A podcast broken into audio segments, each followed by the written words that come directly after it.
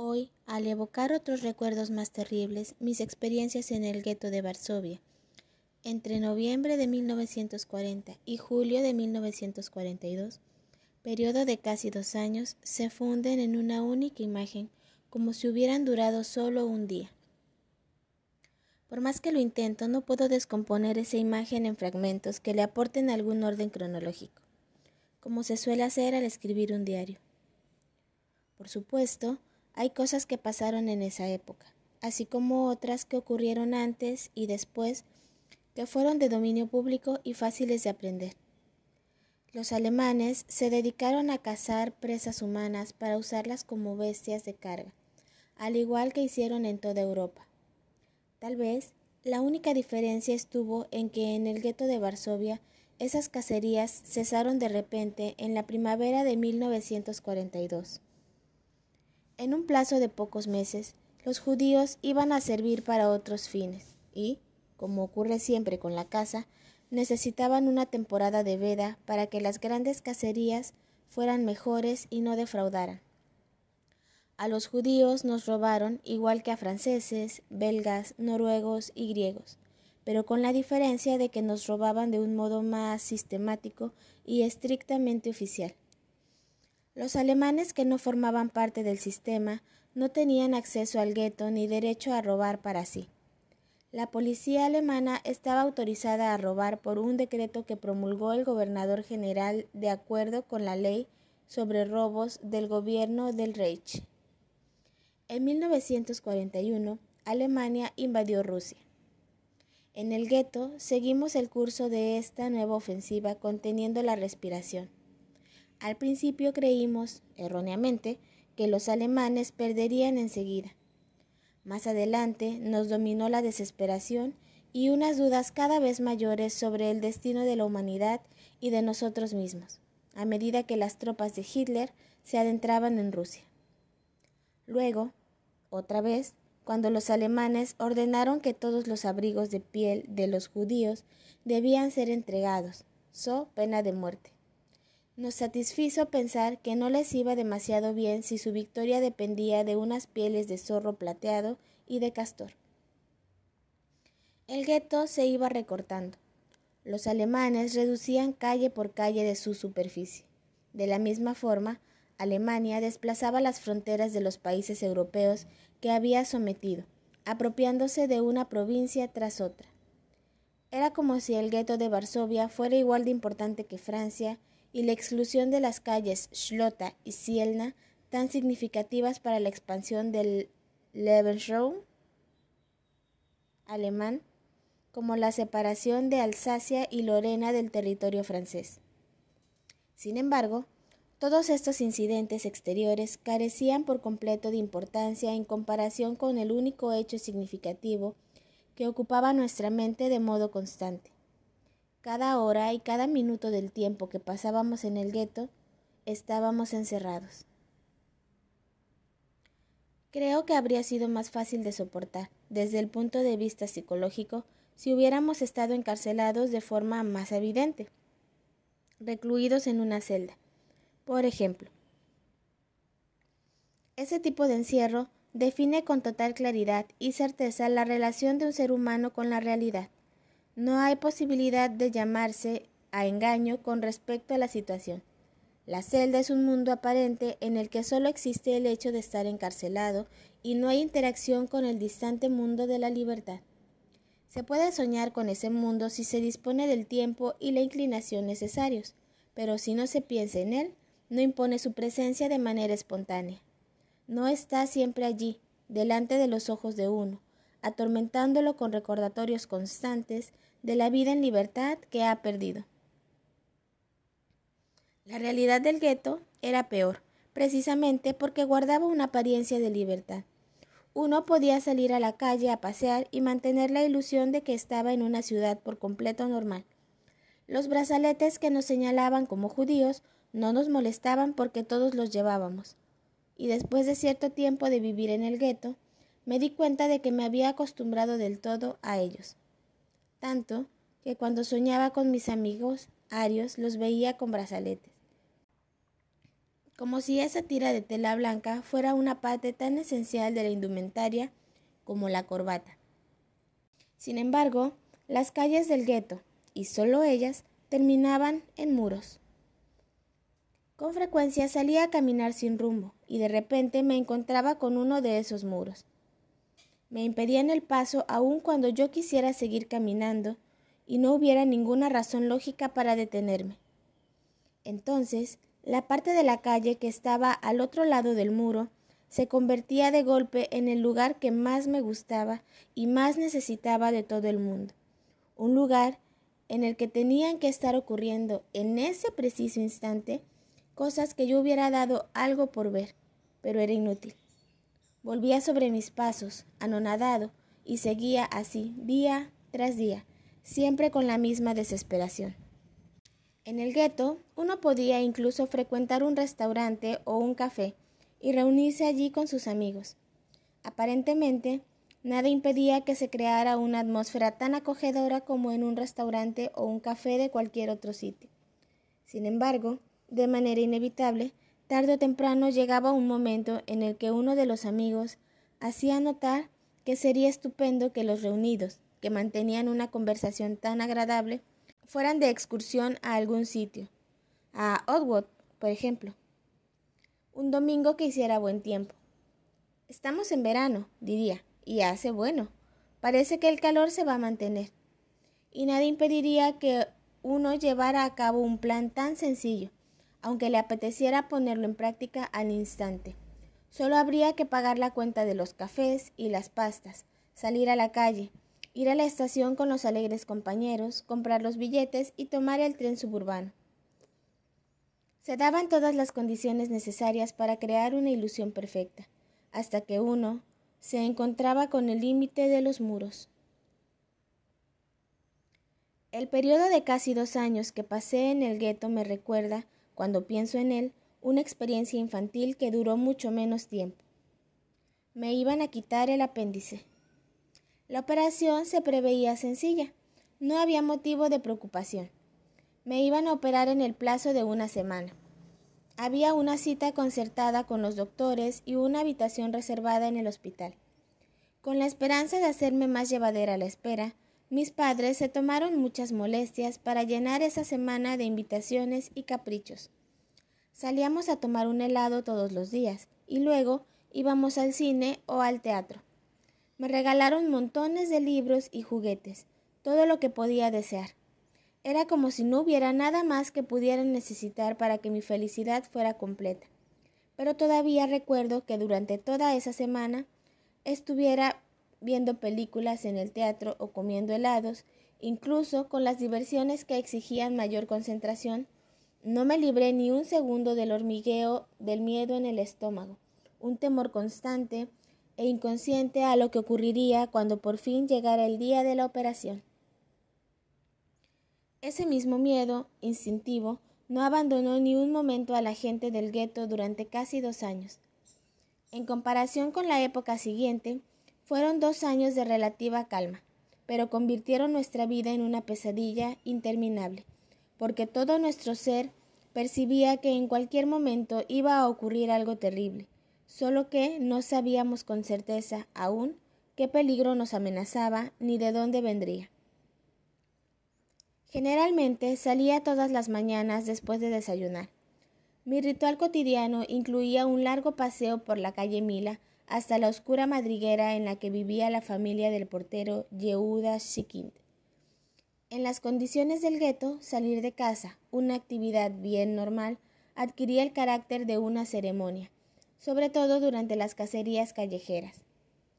Primero, había que visitar a los vecinos, escuchar sus problemas y lamentaciones, y averiguar así lo que ocurría ese día en la ciudad si había redadas, si se sabía algo de posibles bloqueos, si estaba vigilada la calle Clodna.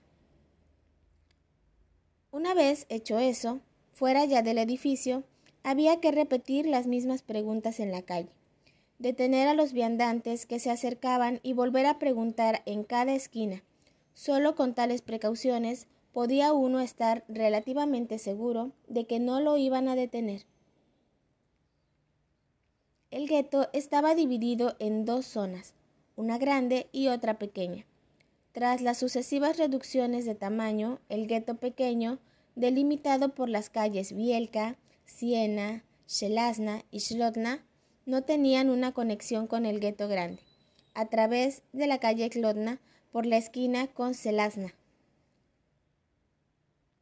El gueto grande comprendía todo el norte de Varsovia y contenía a infinidad de callejuelas estrechas y malolientes, abarrotadas de judíos que vivían en condiciones de extrema pobreza, hacinamiento y suciedad. El gueto pequeño estaba también atestado, pero no hasta extremos tan irracionales. En cada habitación vivían tres o cuatro personas, y maniobrando y moviéndose con habilidad, era posible caminar por las calles sin chocar con otros transeúntes.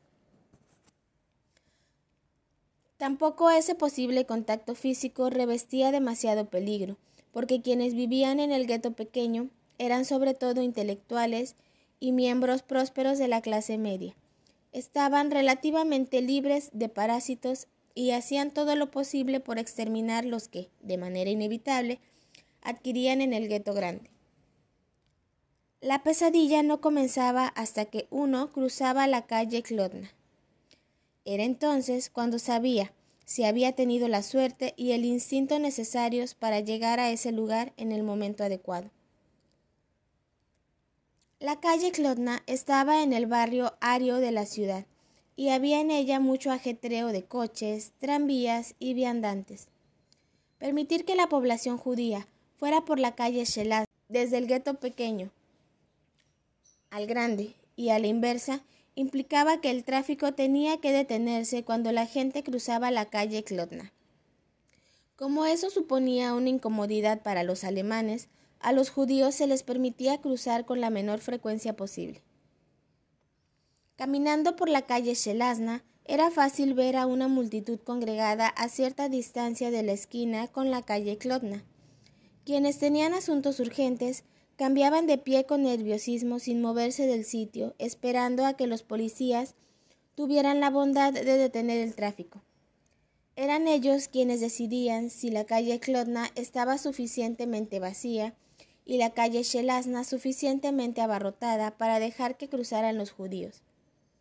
Cuando llegaba ese momento, los guardias se apartaban y a ambos lados de la calle surgían sendas muchedumbres apretadas e impacientes de personas que chocaban, se empujaban hasta hacerse caer y pisoteaban a los caídos para apartarse de la peligrosa proximidad de los alemanes lo antes posible y volver al interior de los dos guetos. La cadena de guardias volvía a cerrarse y comenzaba otra vez la espera. A medida que aumentaba el número de congregados, crecía su agitación nerviosismo e inquietud. Como los guardias alemanes se aburrían en sus puestos, trataban de divertirse todo lo que podían. Uno de sus entretenimientos favoritos era el baile. Hacían que fueran músicos de las bocacalles vecinas. El número de bandas callejeras aumentaba al generalizarse la miseria. Y los soldados elegían entre la multitud que esperaba a personas cuyo aspecto encontraban especialmente cómico y les ordenaban que bailaran vals. Los músicos se colocaban junto al muro de un edificio. Se dejaba espacio libre en la calle y uno de los policías actuaba como director, golpeando a los músicos si tocaban demasiado despacio.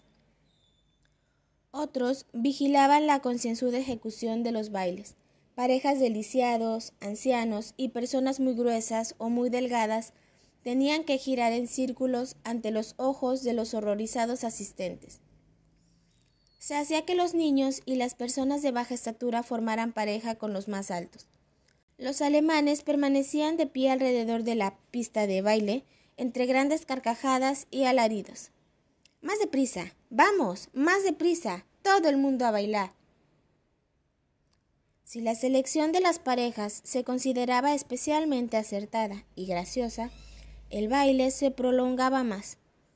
El cruce se abría, se cerraba y se volvía a abrir, pero los desafortunados bailarines tenían que seguir dando saltitos a ritmo de vals, jadeantes, llorando de agotamiento, luchando por seguir con la vana esperanza de que se apiadaran de ellos.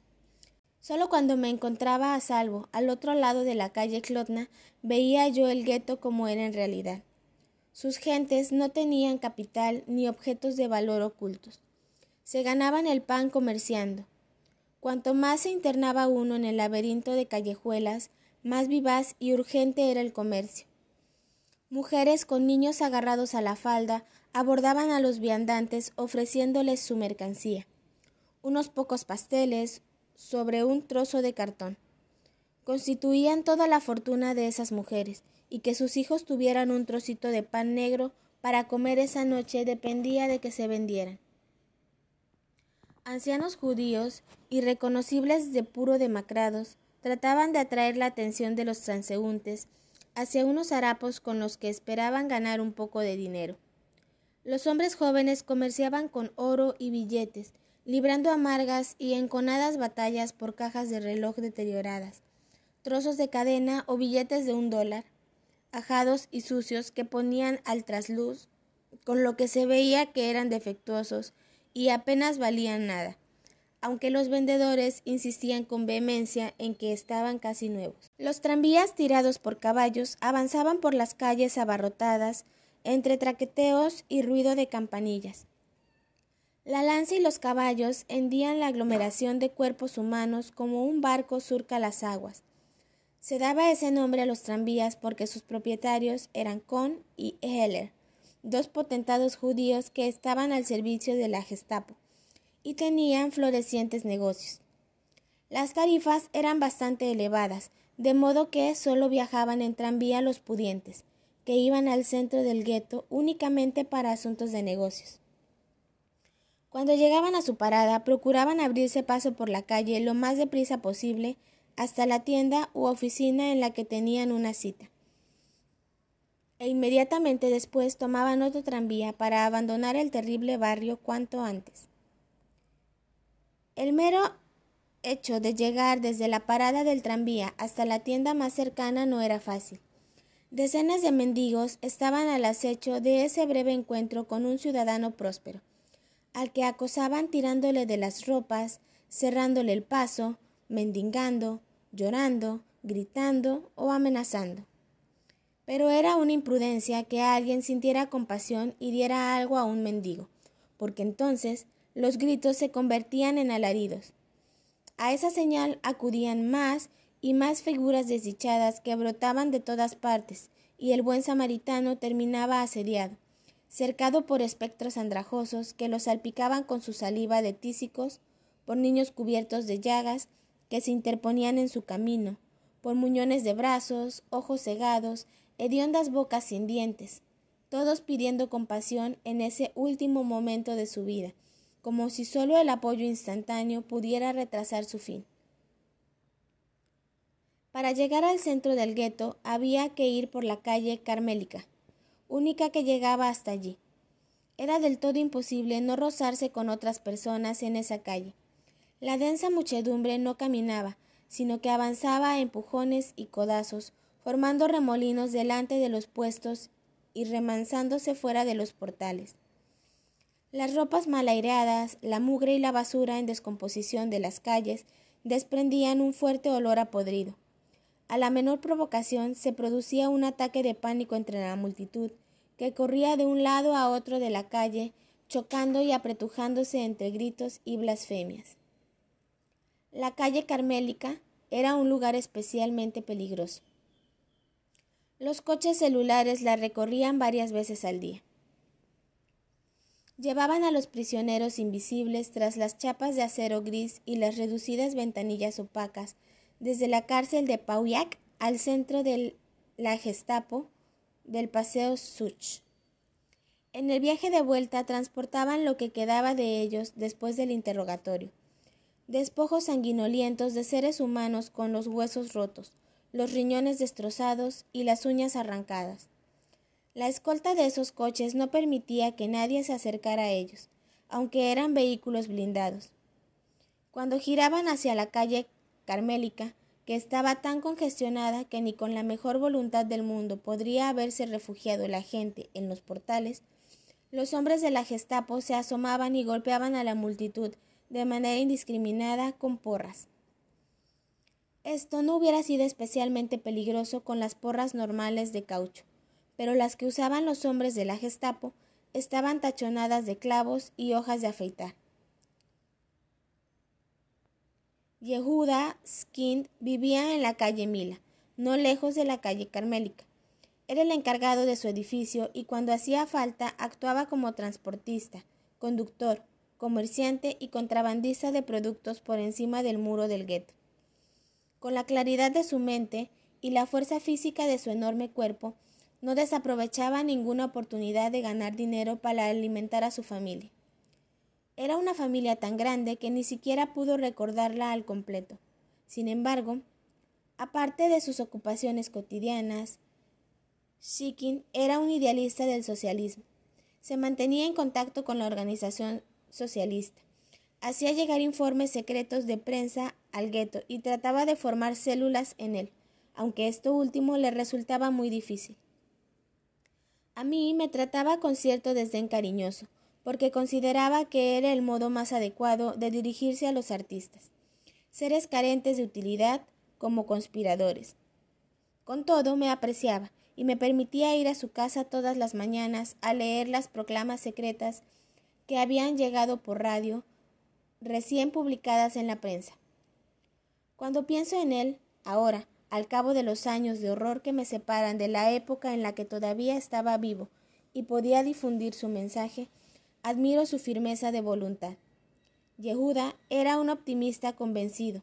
Por malas que fueran las noticias de la radio, siempre era capaz de encontrarles una interpretación favorable. Un día que estaba leyendo las últimas noticias, dejé caer desesperado el trozo de periódico y suspiré. Bueno, tiene que admitir que no hay nada que hacer. Yehuda sonrió, alcanzó un cigarrillo, se acomodó en su silla y contestó. ¿Es que no lo ha entendido, señor Spillman? Se lanzó entonces a una de sus conferencias políticas. Todavía entendí menos gran parte de lo que dijo, pero tenía una forma de hablar y una fe tan contagiosa en que, en realidad, todo era para mejor en el mejor de los mundos posibles, que terminé por compartir su forma de pensar, sin saber cómo ni por qué. Siempre me iba de su casa fortalecido y confortado. Hasta que estaba en la mía y tumbado en la cama repasaba una vez más las noticias políticas.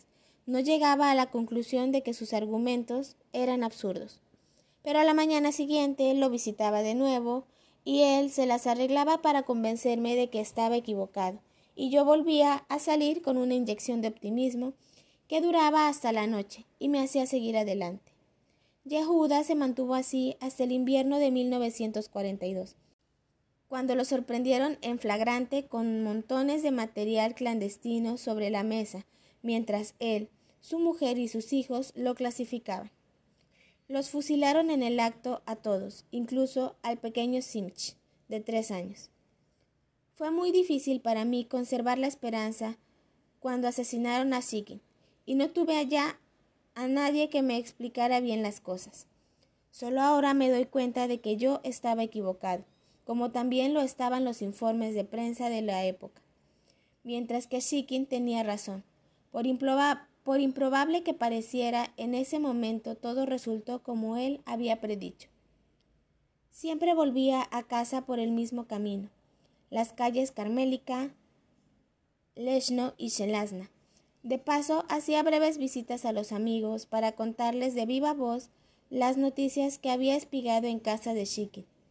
Luego iba hasta la calle Nowolipik para ayudar a Henrik a llevar a casa su cesta de libros.